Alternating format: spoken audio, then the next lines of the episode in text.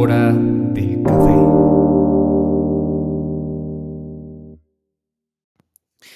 Hola, bienvenidos a otro episodio de nuestra hora del café.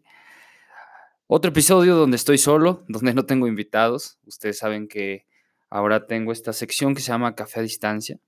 Eh, espero estén escuchando todos los capítulos, todos los episodios que estoy subiendo sobre el café a distancia. He tenido invitados muy diversos, pláticas muy interesantes, que rico es platicar, ¿no? A mí me encanta, a mí me encanta y cada vez me doy cuenta que es de las cosas que más extraño, platicar con, con las personas en un café y hacer que pase el tiempo, ¿no? Alguna vez leí que la mejor forma de conocer el mundo es a través del otro, porque a través de las ventanas del otro podemos ver una realidad muy distinta. Y vaya que sí, y justo hago esta introducción para hoy platicarles de algo que me pasó y de que consiste un poco de entender la realidad y entender esta nueva realidad.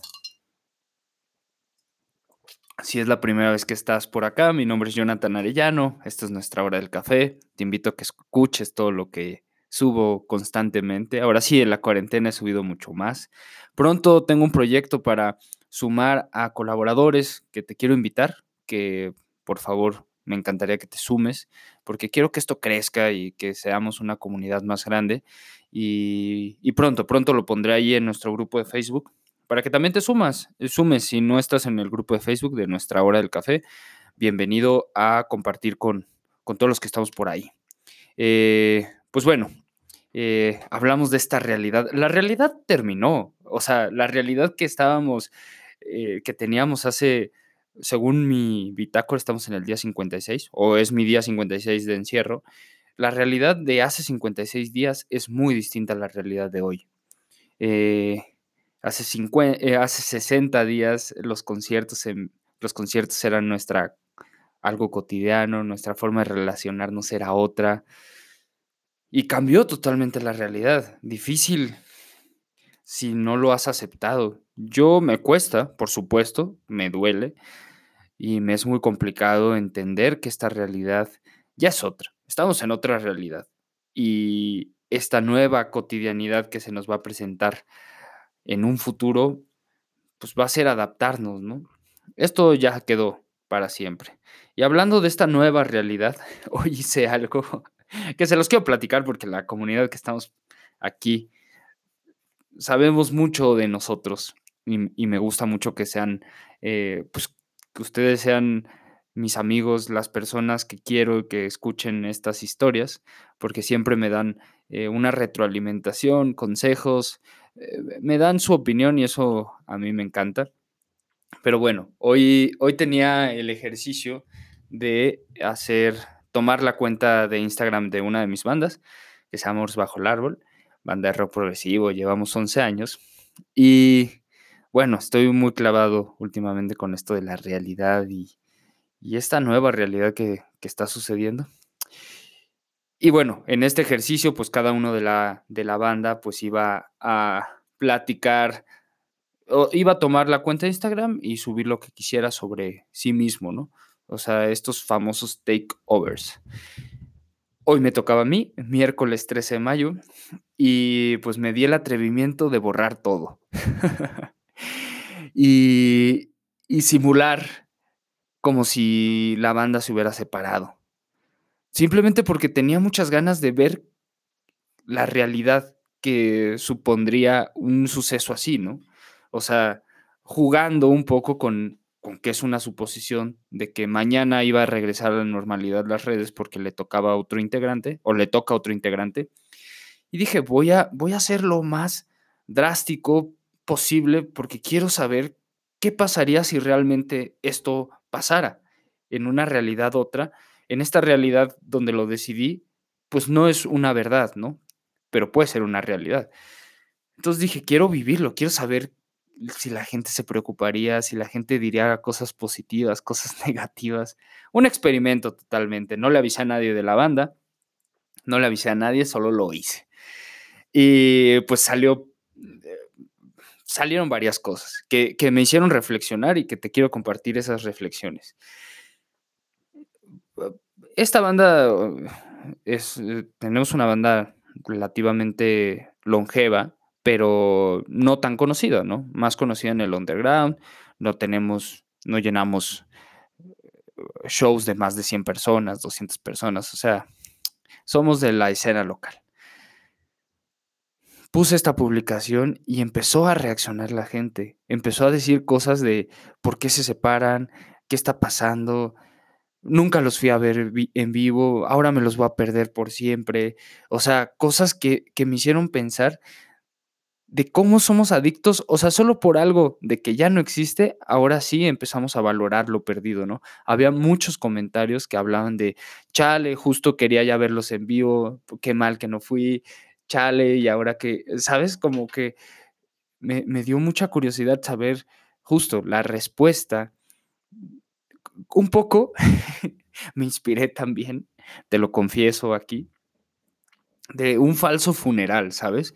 Como que es bien distinto, o sea, obviamente en un funeral, pues no sabes qué está pasando, pero qué interesante sería un falso funeral donde te dieras cuenta, chale, sí le importaba a esta persona o no le importaba a esta persona y quise hacer un ejercicio así, ¿qué pasaría si de repente en esta nueva realidad desaparece este proyecto?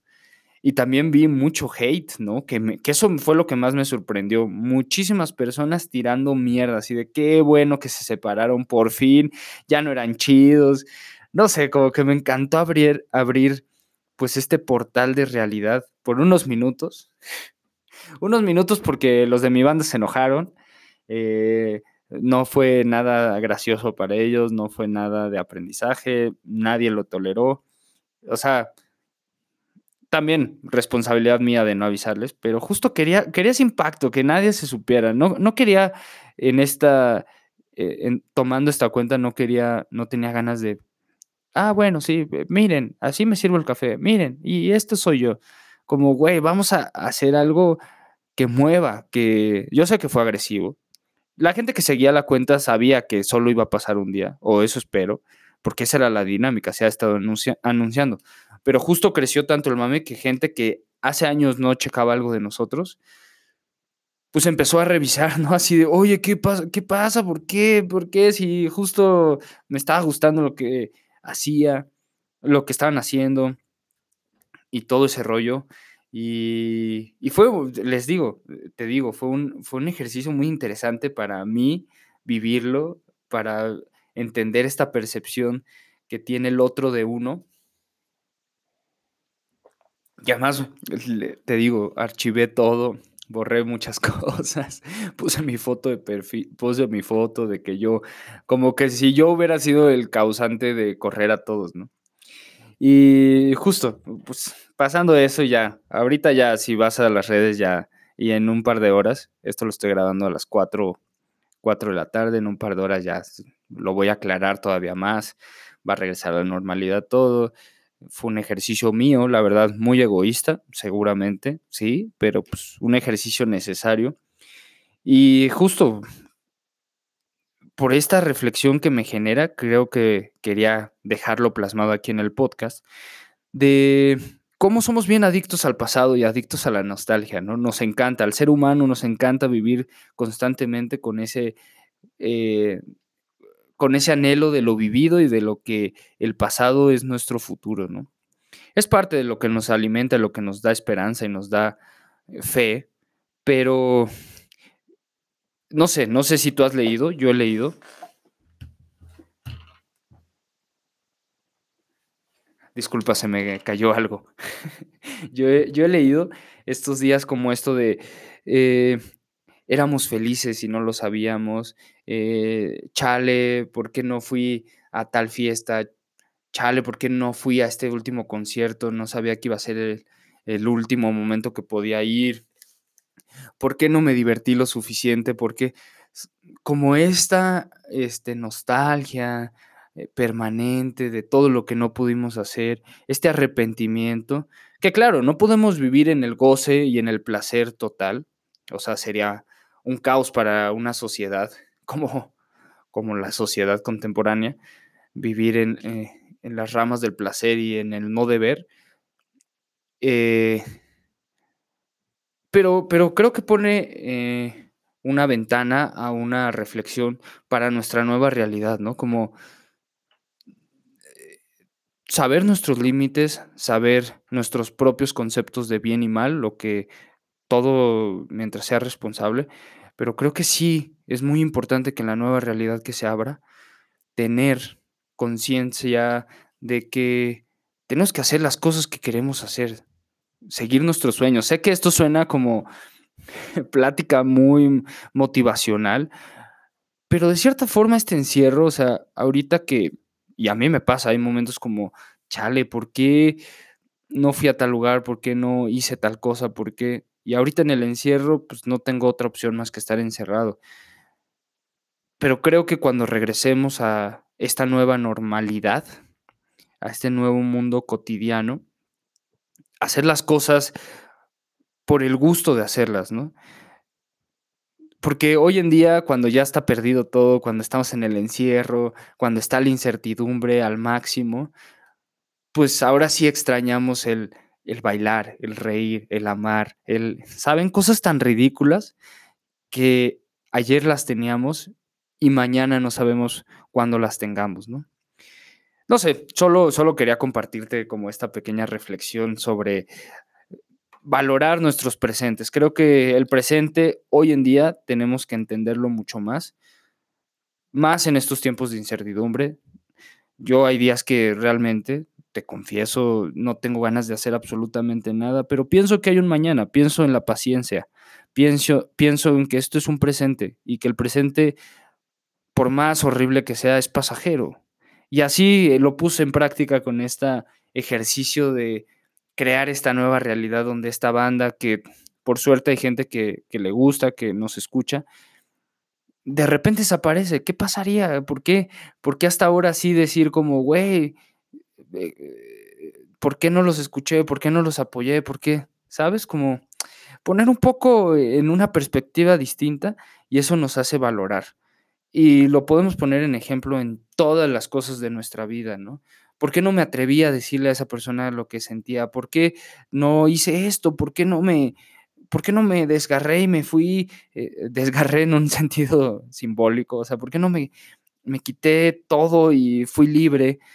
Por miedo, por, por el qué pasará mañana. Y este mañana ya es hoy y en este hoy todas esas posibilidades se han terminado quise hacer esta brecha donde la banda terminaba, donde se entiende el fin, porque todo tiene un fin. O sea, es ridículo pensar que no.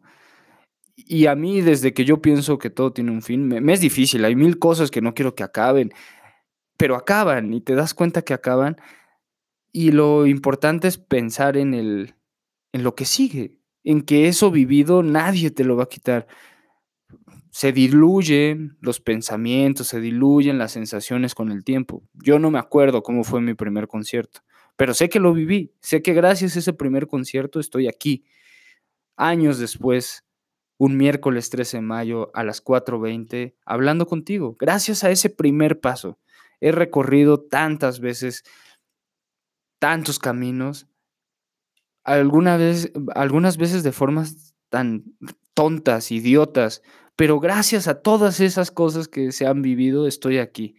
Y, por supuesto, no digo que no me arrepiente de haber hecho ciertas cosas, de no haber hecho otras, muchas, pero creo que me queda esta reflexión de, y, ligando todo esto que te estoy contando de lo que hice hoy, que quizá fue muy agresivo, eh, eh, de repente como suponer eso, y, quizá a alguien sí le afectó y, me disculpo, pero quería que, se viera lo escatológico que es la vida. Todo acaba, todos nos morimos a la verga, todo.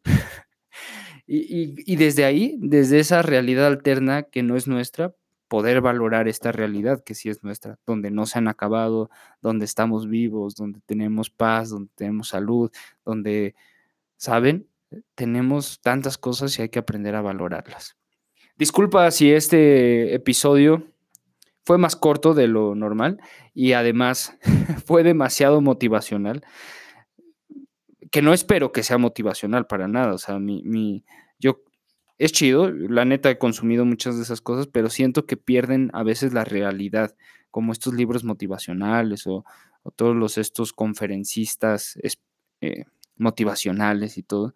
Es muy chido, en momentos de depresión yo los consumo y, y en momentos oscuros, así como, a ver, necesito que alguien me diga que las cosas van a estar un poco mejor y ver que la gente ha pasado cosas feas y todo, pero siento que a veces se les olvida como, a veces son demasiado trágicos, ¿no? No, claro, yo perdí los brazos y las piernas y ahora lo puedo hacer, pero pues también la gente común como tú y yo que que nos puede deprimir cosas absurdas, pero, pero, pero importantes. O sea, absurdas para alguien que obviamente ha luchado contra el cáncer, que, que obvio, no estoy quitando el mérito, no quiero que se malinterprete, pero a lo que voy es que también existe esa, esas cosas quizá no tan trágicas, no tan, gran, no tan grandes, pero que también nos afectan. Güey, la morra que me gusta no me pela y eso duele y también se vale llorarlo. Y no sé, esto que quería hacer no me salió y esto que estoy intentando hacer no me sale y aunque sean sencillas también tienen una voz. Y esto, un suceso cualquiera me puso a reflexionar sobre estas realidades, sobre el arrepentimiento, sobre lo que no valoramos y ya, te lo quería compartir porque me encanta compartir contigo todo esto. Una tacita de café de un par de minutos. Ojalá mientras yo esté hablando tú estés tomando una taza de café Vienen más episodios de Café a Distancia, más invitados, muchas cosas. Me gusta mucho cómo ha tenido la respuesta gracias a ti.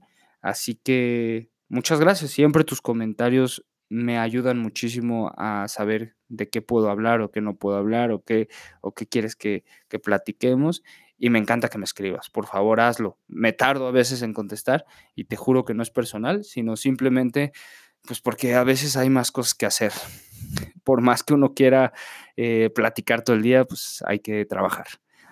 Pero bueno, muchas gracias. Mi nombre es Jonathan Arellano. Esto fue nuestra hora del café y nos vemos muy pronto.